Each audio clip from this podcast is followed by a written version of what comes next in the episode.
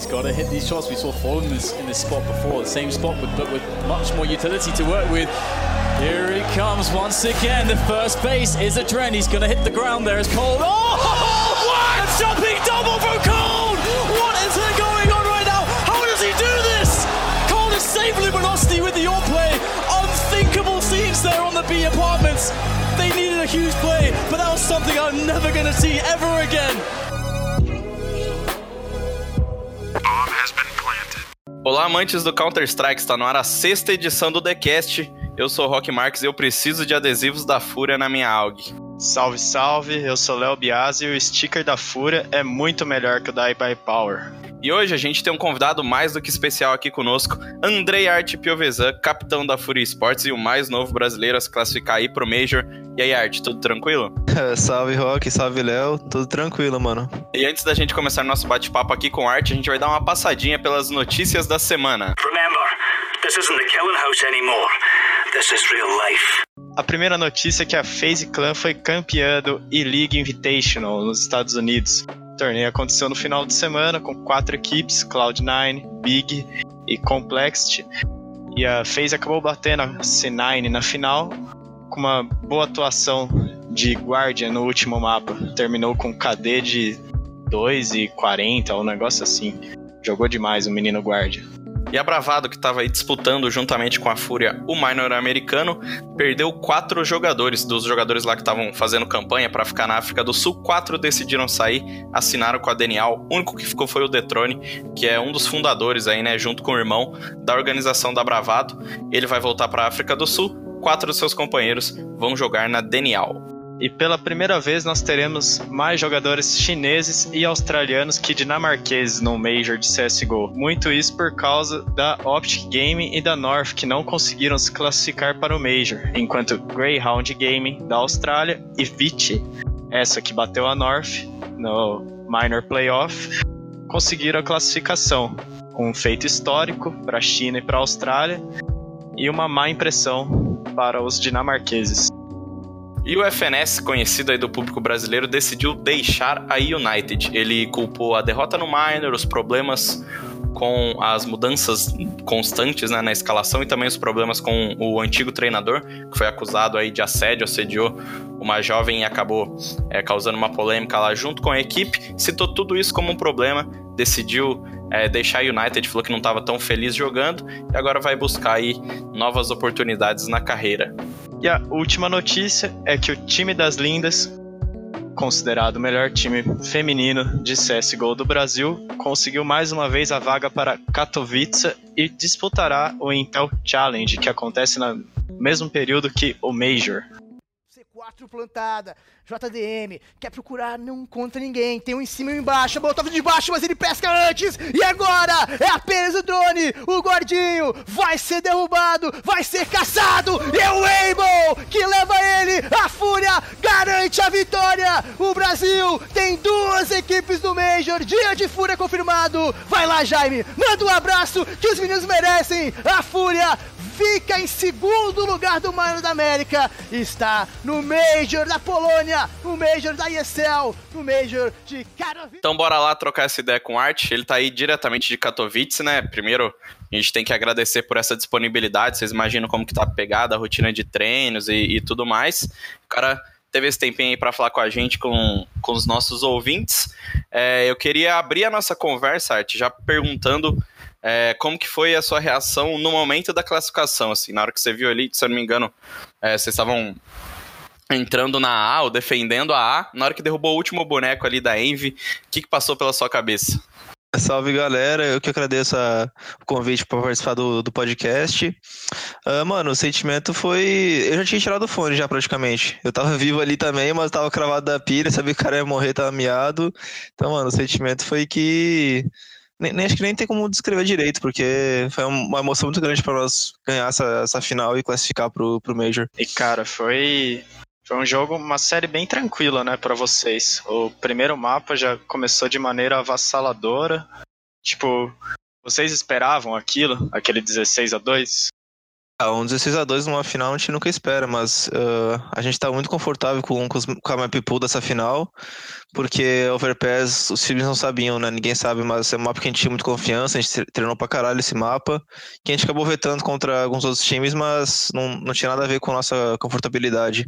Então quando a gente viu que os caras iam picar porque eles não tinham alternativa, para nós foi, foi não um alívio, mas foi uma, é, de certa forma um alívio, assim, porque a gente tava bem confiante na, na Overpass. Foi meio que um presente, então, para vocês, né? Que o map pool deles, na real, era bem ruinzinho, né? Eles tinham dois, três mapas só, né? É, o problema para eles é que o pick deles, o mapa mais forte deles disparado era Dust, né? E pra nós é Insta-Veto. Aí os caras caíram na trap de picar Overpass e, mano, como quem pica, o outro time escolhe o lado, a gente sabia que ia ser pica Overpass, a gente sabia que ia começar a CT, e a gente sabia que o nosso CT ia amassar os caras, porque os caras, time novo tal, não tem muito recurso para lidar com, com CT agressivo e tal. Então foi para nós foi bem tranquilo assim o pré-jogo em relação a isso.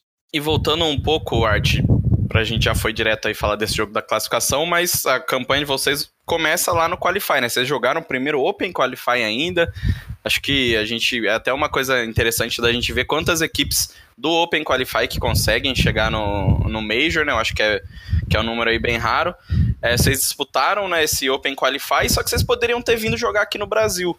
É, que é o que a NTZ fez, por exemplo. Eles jogaram o Minor daqui do o Qualify né, daqui do Brasil. Na época eles tinham estavam jogando outros Qualifies também. Vocês chegaram a pensar nisso ou não foi nenhuma possibilidade? Assim, vocês estavam focados em jogar lá nos Estados Unidos mesmo? Uh, cara, acho que quando chegou perto da data do Minor, a gente já já, antes de chegar perto da data, a gente já estava decidido que ia jogar aqui, não, não chegou a passar a dúvida de jogar no Brasil, porque o nosso projeto ele tem mesmo.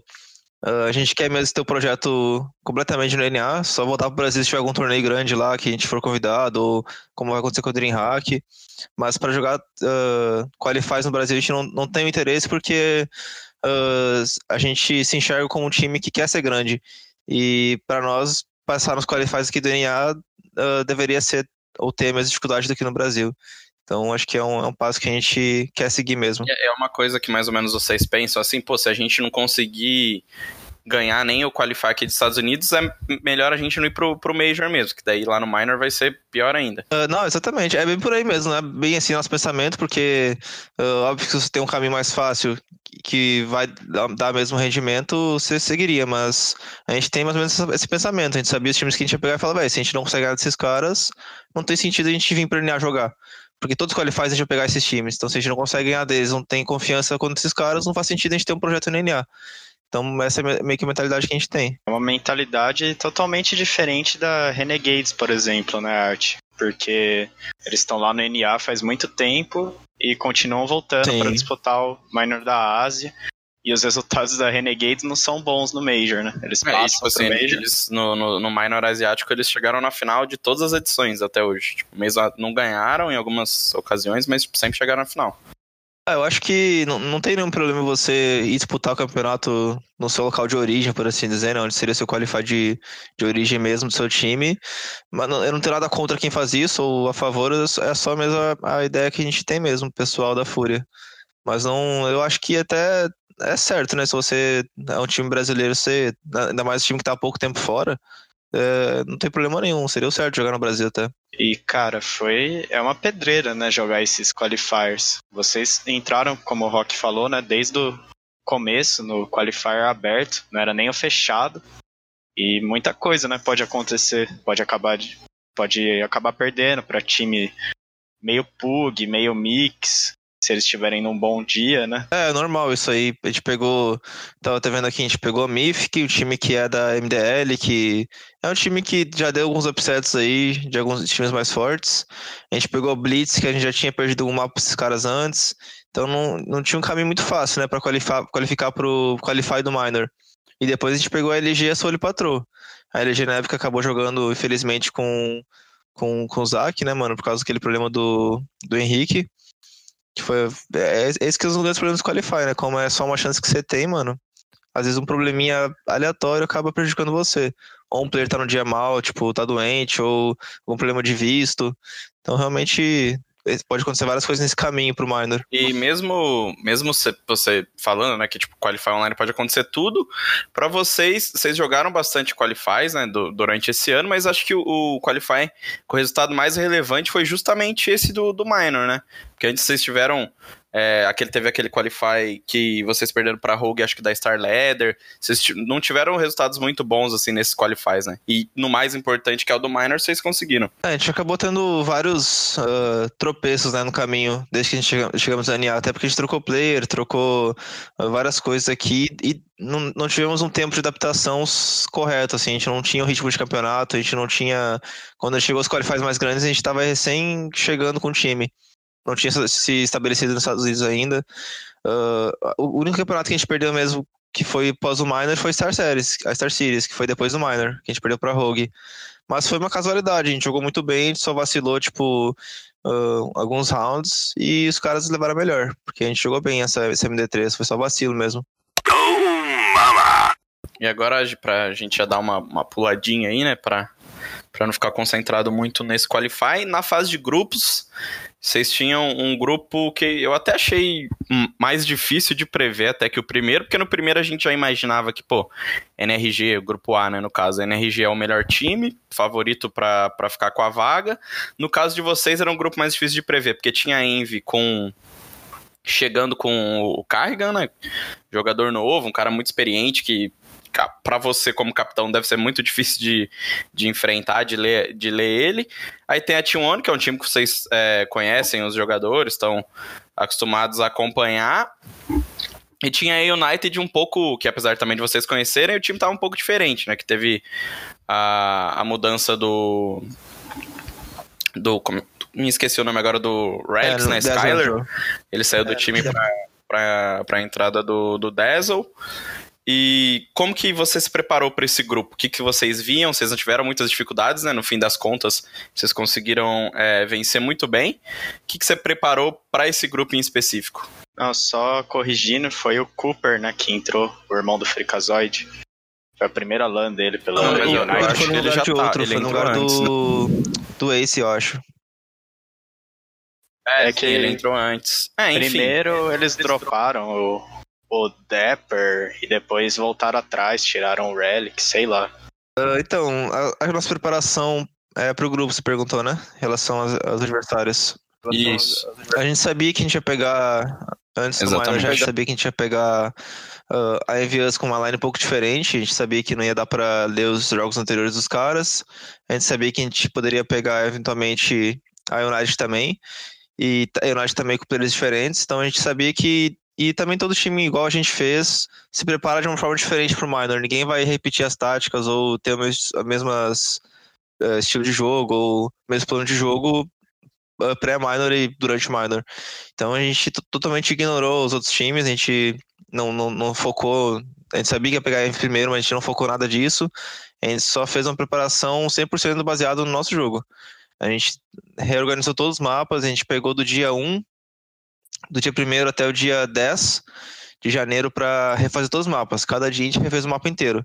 Aí teve o dia da Cache, dia da Mirage, a gente refez todos os mapas uh, já se preparando para o Minor. Tipo, atualizou as táticas, reviu tudo de novo, arrumou o que tinha que arrumar, conversou, treinou pra caralho e deixou tudo bonitinho pro Minor, pensando só no nosso jogo mesmo. Aí vocês não. Quando, quando você, você fala de refazer os mapas, é, vocês não ficam com um pouco de receio, assim, que você pensa, pô, a gente sempre usou de, desse jeito e agora vai fazer assim? Porque quando você fala refazer, você tá falando trocar posições, trocar, tipo, as execs que vocês fazem, ou vocês só dão um, um ajustezinho aqui e ali? Uh, então, é porque assim, Léo, a gente tem a mentalidade que eu gosto bastante de impor de, de ter um jogo muito baseado em, em defaults, em domínio de espaço, em agressividade. Então, quando eu falo refazer os mapas, não é que nem muitos times do jeito que eles jogam, que você joga com táticas pré-feitas, tem que refazer todas as táticas. Como a gente tem muito pouca tática, a gente refez algumas coisas só baseada em, em domínio de espaço. Tipo, organizou melhor essa, essa parte de default, domínio de espaço, para ficar mais efetiva. Então, e algumas posições a gente trocou, assim, melhorou, é importante, mas... né, ter uma padrão forte. É, importante, para nós principalmente. E, cara, United, apesar de a gente ter falado aí que eles estavam com mudança, acho que eles foram o time que mais deixou a desejar, né, nesse minor. que é um time que consegue upset contra as equipes maiores, jogando as ligas, né? E daí no Minor parece que eles não clicaram nada. É, mas é online também, né, pô? Na, na é diferente. Acho que, tipo, os times com menos entrosamento e menos experiência, por, porque por, a Fúria, por exemplo, por mais que não tenha jogado muitas LANs nos Estados Unidos, a T1 também não jogou muitas, e a Envy também foi formada há menos tempo ainda que esses dois times brasileiros, são jogadores que já estão mais acostumados a essas situações. Né? A United, eu acho que, tipo, se você pegar jogador por jogador, são caras que estão mais, pô, MDL, jogando esses mix, essas sim, coisas. Sim. Por mais que eles já acho que é a base da, da Rise Nation, se eu não me engano, né, que é a United hoje. Eles também têm pouca experiência na LAN. Acho que mesmo que o, os brasileiros não tenham experiência em LANs internacionais, a United tem praticamente LAN nenhuma. Contra LG? Jogaram em Chicago, perderam para LG. Uh, acho que a United tem três fatores que vale mencionar porque eles tiveram um mau desempenho. Desde que, a, que o FNS entrou, que tiraram o Ace, tiraram o Helix, Skyler, eles estão jogando mais, pior do que antes. O rendimento deles tem baixado pra caramba. Então, isso pré-minor, no caso, né? Aí quando chegou no minor, os caras tiraram e colocaram mais o Dazzle. Então os caras, além de ter uma line que ficou um pouco pior, tava numa baixa já pré-minor, eles trocaram outro player na pré-minor direto, tipo, antes de vir pro minor, trocaram o player. Então os caras, além de estar numa baixa, eles tiveram muito menos tempo para uh, eh, reajustar o, o, time, a refazer tática. E eles pegaram um time que tá mais tempo junto, que é nós, né, no caso que troca igual. E outro fator também eu acho que impactou bastante é que o Cooper teve um, uma estreia muito fraca no United.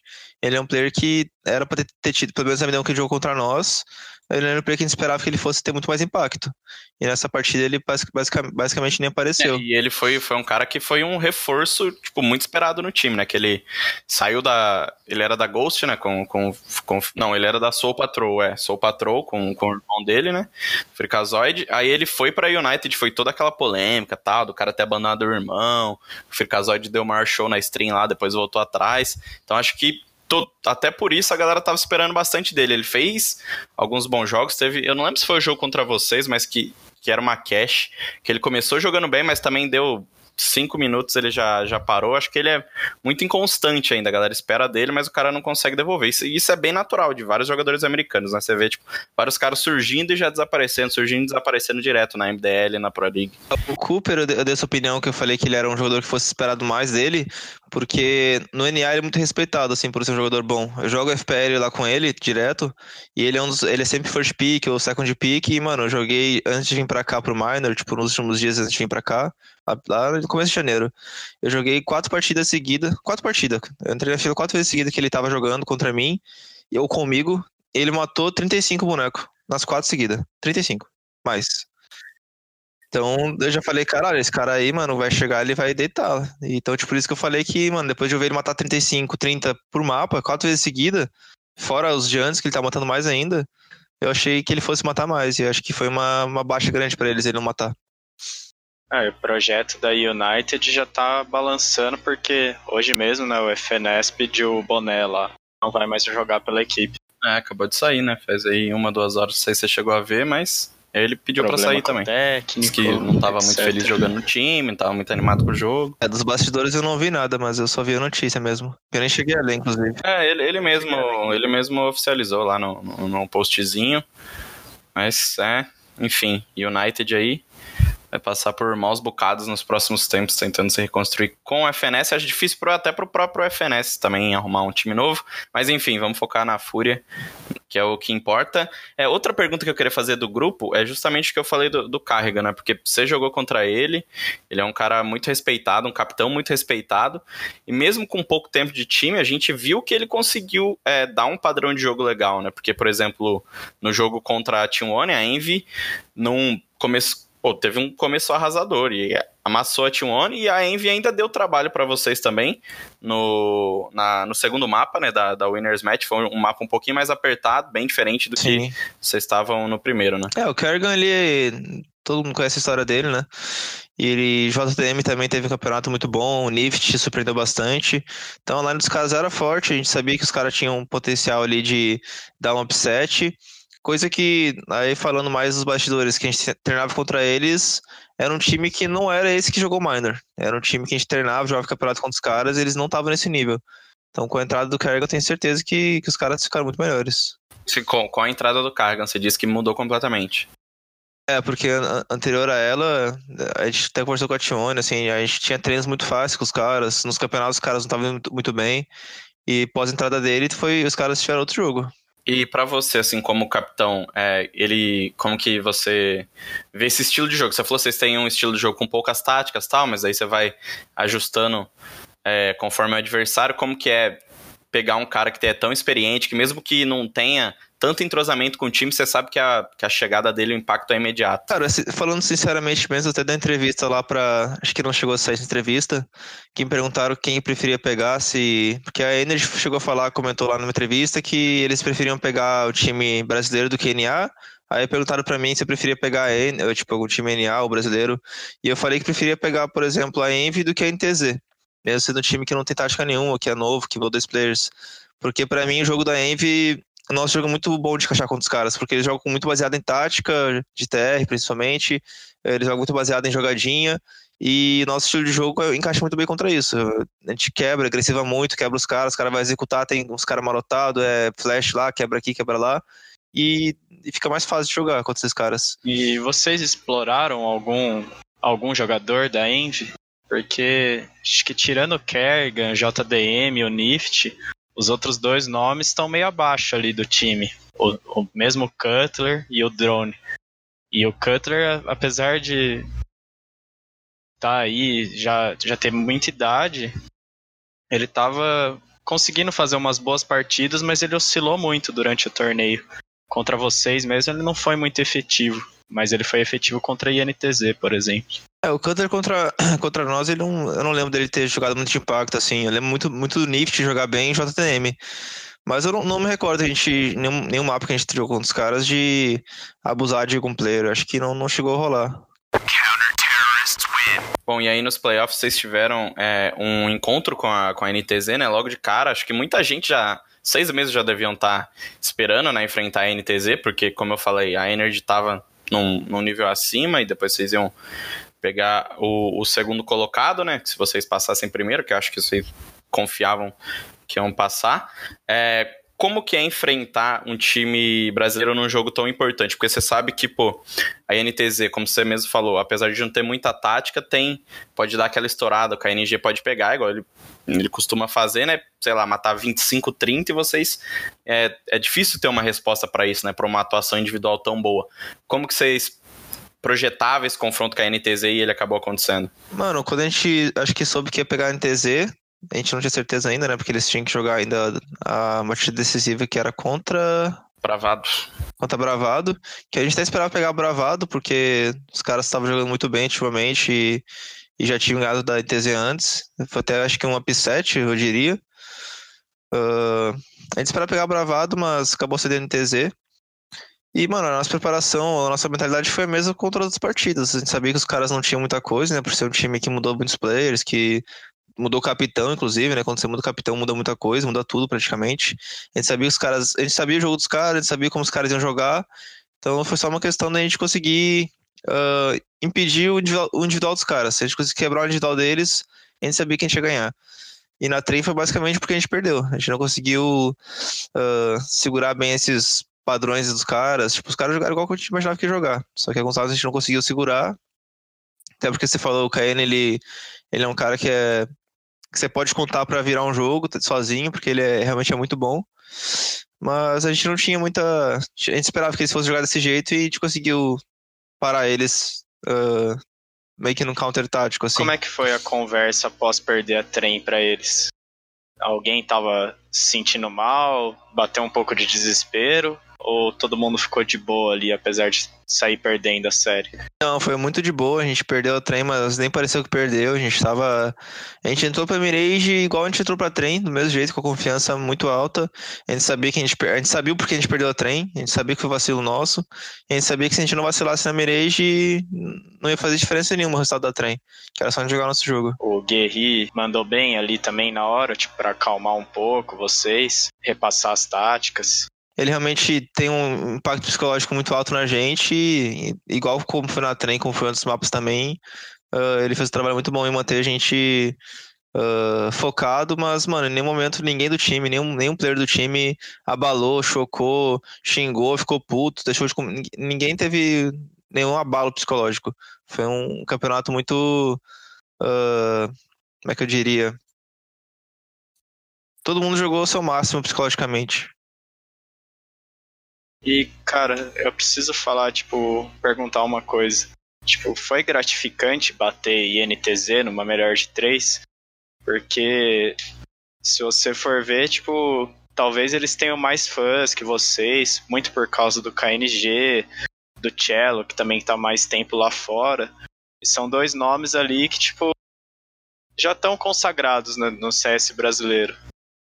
Como é que foi, então, tipo, derrotar esses caras? É, gratificante foi, mano, por vários motivos, até porque tem uma rivalidade né, entre brasileiros, sempre tem uma rivalidade em game, no caso, nada out game, mas em game.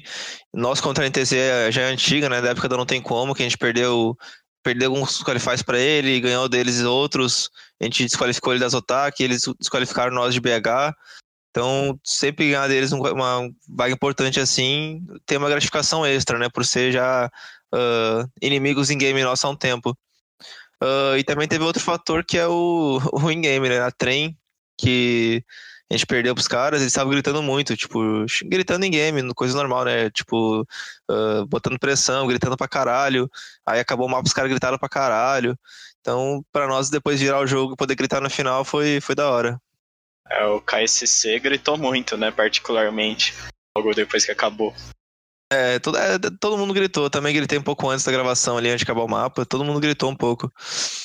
Que para mim é normal, faz parte. É, então, exatamente. Isso é uma parada que eu tô vendo que tá voltando, tipo, pela enésima vez essa discussão pô, ah, não pode gritar depois do jogo, tal, pá. Toda uma frescurinha que eu, pô, eu acho que isso vai de que, igual o Art falou, é se é importante para os jogadores, tipo, você tem que fazer de tudo para ganhar o jogo, entendeu? Não importa se acabou a série ali, mas você tem que continuar o campeonato, eles iam jogar mais, então acho que é importante para hypar o time, para tipo extravasar mesmo e mexer com mexer com o psicológico não dos caras, mas sim do próprio time. Muita gente, ah, depois da vitória você não precisa gritar mais, porque aí você já ganhou, tá tipo chutando o adversário que já tá caído, tá ligado? Mas acho que não é isso. Acho que, pô, a partir do momento que você tem mais duas séries ali mega importante. Você vai jogar a final e depois você vai jogar mais um confronto decisivo. Você tem que estar tá na pegada monstruosa. Então, acho que gritar, extravasar, xingar quem é quer que seja é normal. E eu acho que a galera tem que esquecer um pouco isso de ficar tentando procurar picuinha, entendeu? Todo mundo vê, a gente vê Twitter, vê nos campeonatos quem, quem pode comparecer, né? Que a galera, mano, todo mundo é unido, não tem essa. Ninguém, pô, vai se matar por causa de, de um grito depois do jogo, entendeu? A galera se dói muito mais do que os próprios jogadores, né? É, Acho que os jogadores nem ligam, né? O que aconteceu foi que a gente contra outros, outros oponentes, no caso, né, que a gente pegou outros, a Envy, pegou outros times, a Night, a gente em nenhum momento, quando acabou a partida, gritou ou, ou fez o que fez contra a NTZ. Quando a NTZ foi um caso à parte, porque já existia a rivalidade, como eu mencionei, e os caras gritaram muito para nossa trem. Então meio que a gente segurou o grito. A gente não gritou quando ganhou a Mirage, quando ganhou o último mapa, acho que foi, deixa eu ver se a Mirage foi o último mapa. Não, quando ganhou a Mirei, a gente não gritou, e quando ganhou o Inferno, a gente tava segurando o grito desde o primeiro mapa. Então foi meio que, tipo, você respondendo os caras. Mas, mano, tipo, foi normal pra caralho, os caras não, não levaram o pessoal. Faz parte essa, essa, essa parte de gritar. Nenhum player ficou chateado, tanto que depois que acabou o jogo, a gente foi pro hotel todo mundo lá. E, mano, deu duas horas, a gente ficou trocando ideia, tomando cerveja lá no hotel, no, no bar, por, mano, quatro horas seguidas. Então, não, não, não é, que, é, é muito pessoal que é fã, assim, que, que vê só um lado ou vê só um vídeo e fica incomodado porque achou que, porra, a Fúria ganhou e tá, tá xingando os caras, a Fúria ganhou e tá menosprezando os caras. Então não tem nada a ver, porque o cara não tá lá, entendeu? O cara que é fã, ele só viu a, a comemoração de final e não soube que os caras gritaram no primeiro mapa nós, que tem rivalidade e tal. Isso, acabou a partida, tá todo mundo junto no mesmo barco, todo mundo amigo. Sim, pô, com certeza. Como é que foi o confronto contra a NRG? Apesar deles serem um time bem bom ali, estão entre os 10 do mundo, se eu não me engano. Vocês conseguiram, tipo, quase fizeram 10 rounds no Inferno. Teve aquele round que foi o que causou a derrota ali, tipo, no final, né? Acho que vocês acabaram perdendo um eco para eles no primeiro mapa, quando tava reagindo. Cara, pra ser bem sincero, quando a gente passou pra final que sabia que ia pegar eles um dia antes, eu falei, velho, a gente vai ganhar desses caras, mano. Eu tinha confiança que a gente ia ganhar, eu, respeito os caras, sei que os caras estão acima de nós, eles são um time muito forte mesmo, preparado, mas eu tinha confiabilidade porque pelos caras menosprezarem a gente e não estudarem a gente como a gente estuda eles, A gente tinha uma, uma certa carta na manga em relação a isso. Só que, para mim, os dois mapas foi uma casualidade demais, assim. Foi um, um detalhe que, que dependeu só de nós ganhar ou não. A Inferno foi aquele round que todo mundo viu do Eco Seco, a gente perdeu, que se não perdesse era outro jogo.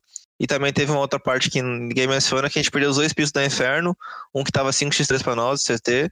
Que, mano, quando você ganha um piso CT é outro mapa. É outro mapa, você ganha um piso CT na Inferno é outro mapa, é muito mais fácil jogar. Se a gente ganha os dois pisos e não perde esse eco, é outro jogo. A gente tá na, na, frente dos caras, não eles atrás, e já muda a pressão, cai a pressão pra cima dos caras. Então, e a, a Cash foi mais ou menos esse mesmo naipe, a gente perdeu eco pros caras, a gente começou mal lado do CT. Então, mano, eu acho que Uh, eu falando por dentro assim, eu tinha bastante confiança em que a gente podia dar um bom jogo pros caras e até ganhar. E para mim, uma das coisas assim que passou um pouco desapercebido até, e a galera não comentou muito, é que vocês não voltaram pro Brasil de férias. É, eu, eu, já tive essa conversa com o Ded uma vez, que ele fala que os times brasileiros, quando vêm para cá, eles perdem muito tempo.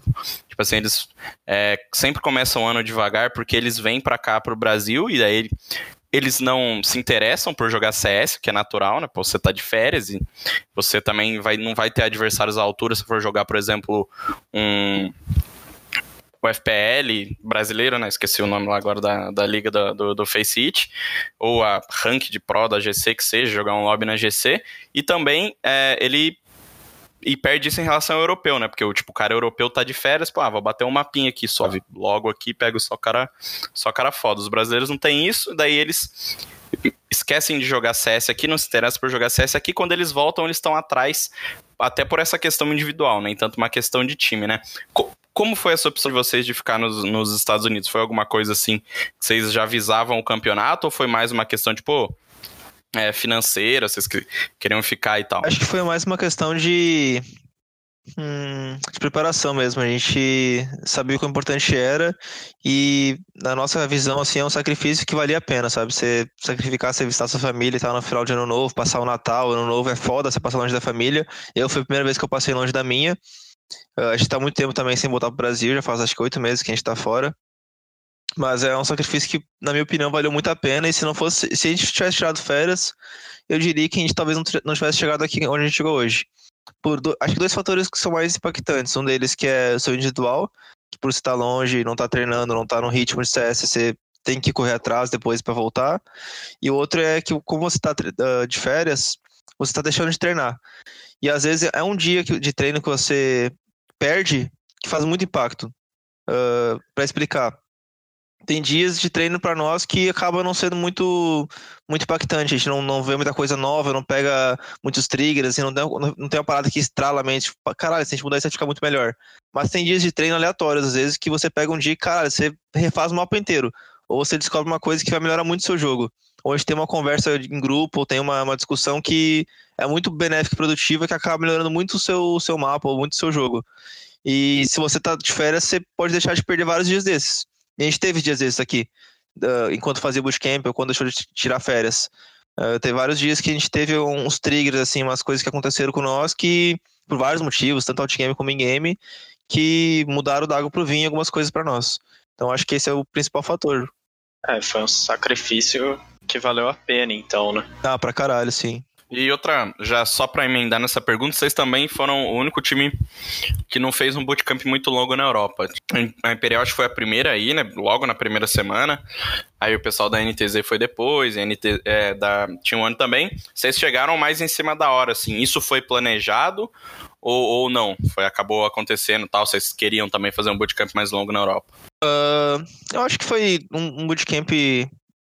A duração dele acho que foi tranquilo, assim, foi até que bastante tempo, porque, como eu falei, a gente fez um bootcamp nos Estados Unidos, entre aspas, né, que a gente teve aquela, aqueles 10, 12 dias de treino intenso, e eu acho que serviu como, serviu como qualidade de treino, assim, qualidade de, de tático, foi tão bom quanto o bootcamp na Europa. Uh, porque a gente conversou muito, foi mais questão de conversar entre os times mesmo. A gente tinha quatro horas de tático, de conversar, de arrumar coisa, e sei lá, três horas, quatro horas de treino prático. Aí mais pro final do, do perto da, da viagem para Polônia, a gente começou a treinar mais massa por dia. Aí chegou aqui na Europa, como a gente tinha trocado toda a ideia de tático, reajustado os mapas, foi só treino prático. A gente chegou aqui, uma semana inteira treinando só, só treinando, oito, oito mapas por dia. Então, essa semana que a gente ficou aqui, a gente fez valer porque a gente teve a preparação para cá. E você citou para mim antes, né, que o bootcamp na Polônia, essa uma semana que vocês passaram lá, serviu para adaptação, né, do fuso horário. E você teve aquele probleminha de saúde também, né, Art? É, essa é a parte que passa mais percebida quando você fala de bootcamp. Se fosse me perguntar qual que foi a maior importância desse bootcamp uh, para mim, ou pro. É, para mim, no caso, né? Uh, eu diria que foi os treinos em si, os times que a gente treinou, coisa assim. Para mim foi adaptação ao clima, adaptação ao fuso horário. Porque se eu tivesse chegado aqui no, na, na, data estipulada pela, pelo torneio, né? Pra jogar o campeonato apenas, eu provavelmente ia ter ficado doente, eu ia ter que jogar a estreia e as duas próximas partidas dos dias seguintes com quase 39 de febre. E eu fiquei três dias com febre pra caralho, com dor de garganta, não conseguia nem falar. Teve mapa que eu deixei de jogar, o Guerri teve que completar pra mim. Tipo, ele jogou dois mapas no meu lugar, porque eu não tinha condição de jogar. Tipo, tava tendo quase alucinação de febre já. Então, eu acho que um grande impacto que tem no, no bootcamp é isso. É isso que o fã também não sabe, né? Não sabe o que, que aconteceu fora do servidor, né? É um baita, baita de um detalhe, né? Não é uma coisa pequena, porque igual você falou, você tá, às vezes tá na pegada jogando oito mapas por dia e faz falta, né? Tanto pro, pro time, que perde ali o, o capitão, né? E quanto para você também, pô. Você não consegue é, ter o mesmo, mesmo número de mapas dos seus companheiros, daí você fica um pouco atrás, né? É, se você não faz bootcamp e acontece uma coisa dessa no próximo torneio, é uma coisa que acaba com, com, com acaba com tudo, né? Todo o planejamento praticamente, porque é impossível você jogar no mesmo uh, no mesmo nível que você jogaria são, né? Com a saúde uh, boa. Mas, pô, você é do Rio Grande do Sul e não aguentou o frio da Polônia? Explica aí pra gente isso, cara. o pior é que não foi nem o frio, mano. Foi, eu acho que só o choque de temperatura mesmo. Minha, foi mais questão de imunidade, né? Minha umidade estava baixa. Eu já sabia que ia ficar doente quando chegasse lá. eu sabia que minha umidade estava baixa. Predict então, foi só questão de aceitar mesmo. É, eu até tomei uns remédios pra imunidade antes de sair, só que eu acabei não tomando por, por ah, preguiça. Eu falei, ah, mano, eu não vou ficar doente não, relaxa. Aí cheguei lá e fiquei. E como é que é a questão, tipo. É outra questão que a gente não vê, tipo, vocês viajam tanto, vão para tipo, outros países, agora vocês estão na Polônia. Como que muda, tipo, coisas assim de rotina, alimentação, tipo, demora um pouco para se adaptar? Não, essa parte é bem tranquila, assim, pra gente que. Porque a gente tem várias comodidades, né, quando viaja. Geralmente você, você janta, almoça no hotel e tem bastante variedade de comida. Então, em relação a isso, é bem tranquilo para nós. Só é foda pra mim o horário. Porque que nem a gente vai jogar esse torneio da uh, dia 30 agora, que é o torneio da da WePlay. E as partidas vão ser muito mais cedo. Vão ser, vai ter partida que, se a gente ganhar semifinal, quarta final, vai ser 9 horas da manhã daqui. E a gente eu nunca joguei um campeonato essa hora. No Brasil, o mais cedo que eu jogava era 7 da noite. Mais cedo. Então, e, e, no NA também, o mais cedo que eu jogava de torneio era, porra, 5 da, 5 da tarde, às vezes 2 da tarde era mais cedo que eu jogava. Então no NA minha rotina era assim, eu ia dormir 5 da manhã, 6 da manhã, jogava CS essa hora, ia dormir, acordava meio-dia, ia treinar, uma até agora tem que acordar 9 da manhã para jogar. Então essa é a parte que mais afeta na rotina aqui, para mim. E, Art, uma galera mandou algumas perguntas. Claro que eles não sabiam o que era o Art, só, só imaginavam ainda que era alguém da Fúria, que a gente fez um trocadilhozinho lá. E a pr primeira pergunta é do Fúria Luck, o torcedor número um da Fúria no Brasil e no mundo. É, ele pergunta qual a importância do Spaca e do Bernardo nos bastidores e no fora de jogo. Acho que você pode incluir o, o Guerri também nessa, né? Porque, pô, dá pra ver, quem assiste e quem conhece o Guerri sabe como ele é o cara do hype, o cara que tá ali, tipo, é, incentivando muito vocês. Como que é o trabalho desses três né, fora, do, fora né, dos bastidores? É, nesse, nesse trio você pode incluir também o Akari, eu vou falar depois por quê. Mas por partes, né? Primeiro o Spaca. O Spaca, tipo, desde que eu entrei no time da Fúria, lá em Uberlândia, né, em fevereiro, uh, ele é o cara que, junto com o Guerri, os caras que mais trocavam ideia de CS. E eu, mano, aprendi muita coisa sobre CS com os caras. Sobre CS, sobre vida de CS, rotina de CS, ou história de CS. Tudo que, coisas que realmente impactaram numa evolução no jogo, assim. Então o Spaca, desde que eu entrei no time até o NA, mano, uh, ele tinha. Uh, tipo, a cabeça dele pro CS e pro outgame de CS é uma parada que ajudou pra caralho, sabe? Tipo, não só eu, mas como os moleques também. A visão dele, a forma que ele dava com os problemas, que ele uh, enxergava mesmo o time É uma parada que ajudou muito nós, questão de união, questão de realmente ser um time. E eu tive muitos problemas também em ser capitão, que era uma coisa que eu nunca tinha sido antes, que não é só você passar cal. Então, essa parte de, de vida mesmo, vida de CS, de time, ele teve um impacto absurdo, o Spaca. Aí, falando agora do Bernardo, até incluí a Kari porque o Bernardo ele faz um, um, trabalho com nós que é um trabalho psicológico, que ele a gente está fazendo, como é que posso falar isso? É, mental, é, o trabalho do Bernardo seria um mental coach, né? Pra, é, tava procurando essa, essa palavra específica, mental coach, que é a, é a parte trabalhar nosso mental mesmo, pra gente segurar a pressão, poder, tipo, não, não ter reações muito fortes, ter sempre manter o controle, a calma. Eu, tanto em game quanto out game, principalmente em game, né? Quando você entra pro jogo, tem muito jogador que não consegue desempenhar bem, ou nem fala que é pronet, porque chega na LAN e treme. Então, a gente tem esse trabalho com ele uh, justamente para isso, para a gente conseguir ter esse controle emocional forte, não, não abalar nunca. E esse campeonato para nós, pelo que eu experienciei e vi com os moleques, dá para ver que o resultado foi absurdo. A gente teve um controle mental, uma resiliência mental muito forte, velho. Uma coisa que a gente nunca tinha visto antes. A gente jogou várias anos antes e sempre tinha uma baladinha assim com os rounds. E a gente perdeu um round muito feio. Você perde um eco daquele com 5 USP, você perde um. A gente perdeu um X2 duas vezes na cash, um mapa que final, assim, mapa tenso, e em nenhum momento a gente abalou. Então você vê que trouxe resultado. Aí eu falei, uh, incluiu a cara nisso justamente porque o Akari que, que trouxe o Bernardo, né? Porque ele sabe da importância que tem a sua cabeça. Ele joga poker, né? O Akari tem, tem uma história já com essa parte de controle mental muito antiga já. E ele é o cara que hum, trouxe isso pra nós e, ajudou a gente pra caralho em relação a isso. Ele é o cara, é uma pessoa excepcional, assim, no que ele faz. Então, tipo, ele trouxe muita coisa para nós, ensinou muita coisa pra gente. Então, por isso que eu falei incluir ele nessa, né? Porque ele que trouxe o Bernardo, porque ele sabe do, da importância de ter esse trabalho, de trabalhar essa parte do, da cabeça, né? Do mind. Uh, aí eu falei do. Aí do Guerri. Que aí o Guerri é o cara que meio que gera essa parte do mind, que, tipo, as coisas que a gente aprende, ou parte de controle emocional. Que em relação a isso, né? O controle, acho que foi essa pergunta do Luke, não foi? Sobre. É, aí o Guerri é, o cara que controla, né? Tipo, num torneio ele faz isso, nos treinos. Ele, ele meio que põe em prática as coisas que a gente conversa com o Bernardo, com, com a Kari. Uh, que ele vê que se alguém tá um pouco exaltado, fala para respirar tal, buscar calma.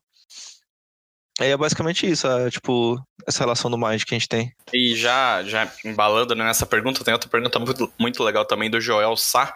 Ele pergunta como a Fúria adquiriu tanta maturidade tendo uma line tão jovem. São jogadores muito disciplinados e preocupados com a vitória da equipe, e não no destaque individual. Você vê situações em que os jogadores tiram a cara e evitam o confronto, onde muitos o buscariam. Isso, você acha que isso é uma coisa que todo o Akari, o o Spaco, o Bernardo ajudaram nisso também? De ter, ter essa maturidade dentro do jogo? Ah, com certeza. Acho que meio que entrou nas minhas respostas de antes, mas acho que quem mais uh...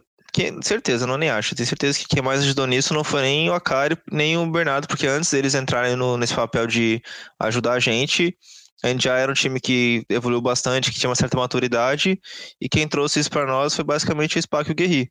Caras que viram muito já CS, que já viram ter uma vida mais vivida, já sabem muitas coisas que a gente não sabia ainda, e eles que trouxeram para nós essas.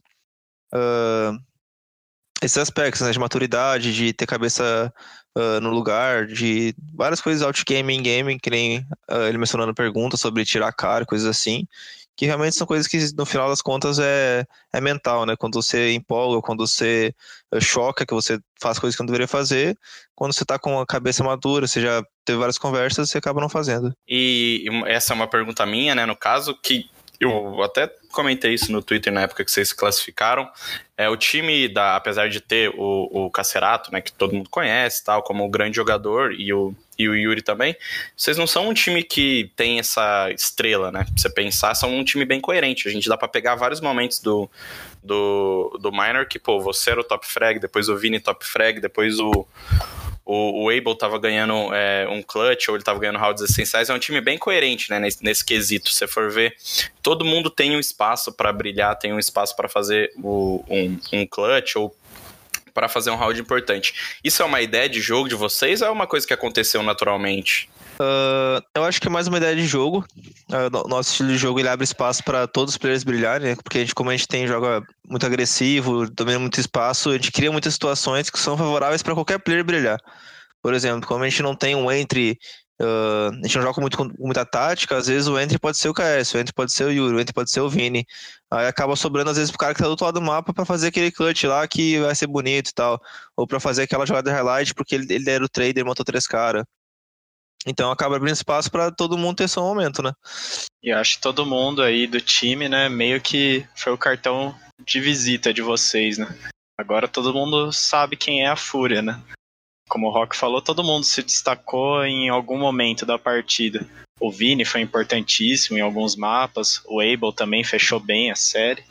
É, esse torneio foi mais para mostrar que a gente não é um, time de um jogador só, que precisa de um cara brilhar pra gente ganhar. A gente sempre chegou com um time que tem todas as peças funcionais que, que podem estourar e ganhar um, ganhar um mapa, ganhar um round para nós. E esse torneio foi só mostrar isso para o mundo, né? Porque é o torneio que todo mundo tá vendo e, e todo mundo teve seu momento nele. E agora vou passar aqui para uma pergunta de um dos nossos ouvintes, o Pablo, perguntou quais classificados do Minor que tem mais chance de surpreender no Major? Chance de surpreender, porque na verdade tem vários times ali que a gente já meio que espera que os caras vão se dar bem, né? Tipo Renegade, Science, Energy, até a Vanguard, Vitality, são times muito conhecidos. Eu acho que chance de surpreender tem a gente, né? Porque a gente é um baita underdog, acho que é o time menos conhecido dali. Uh, talvez a Vice também, eu vi os caras jogar, eu achei um jogo bem conciso dos caras. A gente não conhece eles, mas uh, eu assisti umas partidas dos caras. Ele tirou a North, né? É, eliminou a North. Os caras tão, são muito bons individualmente também. Eu vi esse Case jogar, esse Freeman, esse Freeman é absurdo. Então acho que os caras jogaram o que eles jogaram contra os times que eu vi das partidas, eles têm grandes chances de ser um upset gigantesco, de estar bem nesse, nesse minor, nesse major. E os outros times eu não conheço muito não, da Spirit, Win Strike, mas eu sei que eles são times bons. Eu vou descobrir amanhã qual, quão bom é a Spirit. Mas acho que o time que mais tem chance de surpreender mesmo é, seria a gente e a Vice. Dos times que não são conhecidos, né? Bom, eu acho que, igual o Art falou, tem uns times que a gente já espera, né? Algumas coisas, então não sei se surpreender. Se fosse para mim pensar quem vai se classificar saindo desse, dessa New Challengers, acho que a Ence e a, e a NRG são as grandes favoritas. Mas pensar em surpresa, eu também fiquei bastante surpreso com a, com a VIT ter ganhado da Norte. Acho que, pô, ninguém, ninguém esperava isso. E acho que a Fúria tem boa chance de surpreender porque ela provou isso no, no, no Minor, né? O Minor NA, se a gente for pensar, é o segundo mais difícil. Eles conseguiram passar com a segunda vaga, tiveram os mapas convincentes, vão ter mais tempo de treino, mais tempo para se adaptar na Polônia. Então eu não estou esperando em arte, já na cobrança, nada menos do que passar para as fases de grupos. eu também. Bom, agora vamos falar um pouco sobre o papel do Art, né? Que ele é um IGL, é um AWP, assim como o Fallen é na MBR, um jogador de suporte também. E isso é uma coisa que está meio em falta tanto no Brasil, o Brasil principalmente sofre com IGLs, uma falta de IGLs, mas tanto no resto do mundo também, os Estados Unidos não tem muitos IGLs bons. E como que você enxerga isso, Art? Tipo, você acha que o cenário está melhorando, que está nascendo novos IGLs, ou ainda tem pouca gente disposta a fazer esse papel de capitão? Cara, eu acho que você fala em relação ao Brasil, certo? Apenas o Brasil. Sim. É, eu acho que o Brasil ainda está um pouco atrás de outros países em relação a outros cenários, cada um país, mas cenários. Aí você põe NA, Europa, Ásia, eles estão atrás em relação a reconhecimento de GL, porque é uma coisa que você não vê muito player brasileiro buscando ser. Você não vê, simplesmente você não vê player querendo ser GL ou querendo ser capitão. Uh, eu acho que é uma parte mais porque o cenário do Brasil ainda não está consolidado, é muita troca de player. E geralmente quando os caras vão buscar players para times maiores, que acontece muito no Brasil, né? Você fica sendo puxado para times maiores sempre. Eles vão sempre atrás do player que é o, o, star player, no caso, né? É difícil achar um GL porque a maioria dos times já tem o seu GL, porque são times mais antigos, panelas. Então é muito difícil você entrar pro cenário sendo GL. Você consegue entrar pro cenário sendo star player ou sendo um jogador de impacto, mas para você entrar no cenário sendo um GL é um processo muito mais difícil. Eu acho que no Brasil tem bastante impacto disso, porque é difícil, é um pouco mais difícil se você crescer com um time menos conhecido. E como você pode, poderia resumir o que é a função do capitão no jogo? Que é uma coisa que a galera ainda não sabe especular muito bem, tipo, ah, o cara não tá matando tanto quanto os outros, tá atrapalhando o time, mas não vê o trabalho que o cara faz fora do jogo, até mesmo de lidar com as personalidades diferentes, tem dentro da equipe, fazer análise dos adversários. como você falaria do trabalho em si? Eu acho que o trabalho de capitão, que é a parte mais difícil mesmo, é a parte de IGL. Uh, tem a parte de capitão também, que é a parte outgame, parte de controlar, de conhecer os moleques, se aproximar, de controlar o time. Uh, tem essa parte também, estudar, estudar os outros times e tal.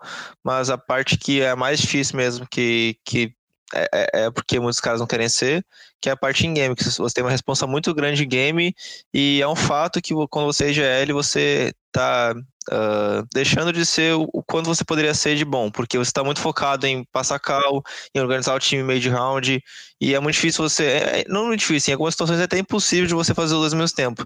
É muito difícil você ser um IGL, e eu passo por isso bastante, e enquanto você está fazendo o papel de lore criativo, você está abrindo uns pixels, pixel por pixel, procurando X1, e ao mesmo tempo você tem que organizar o time de, tipo, o que fazer taticamente naquele round, estar splitando para A, splitar B, como vai fazer.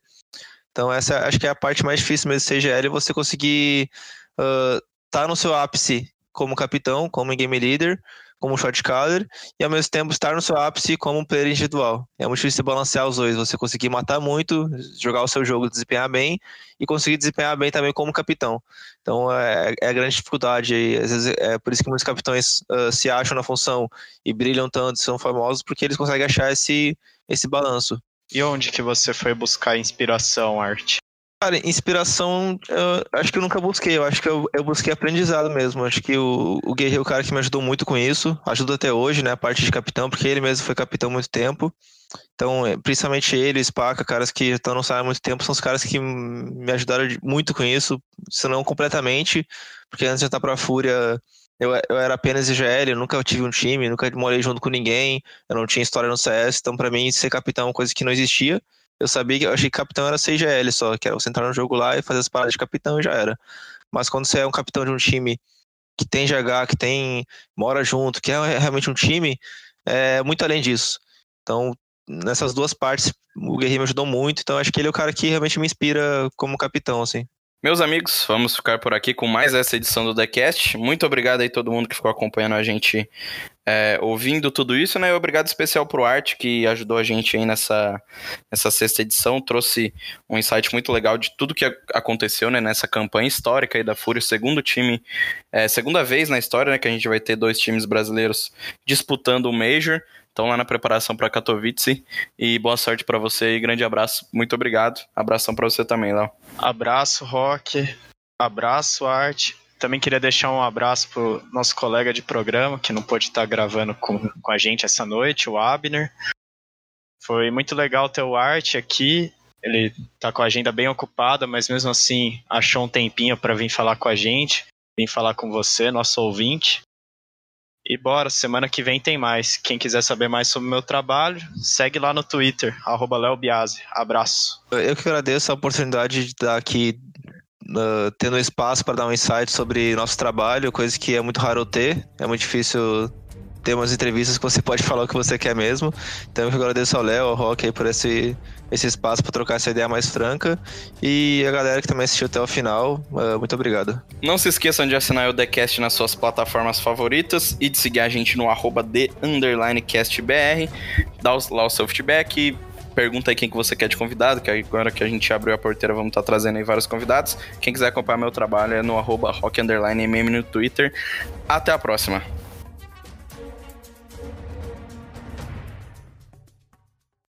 Has been.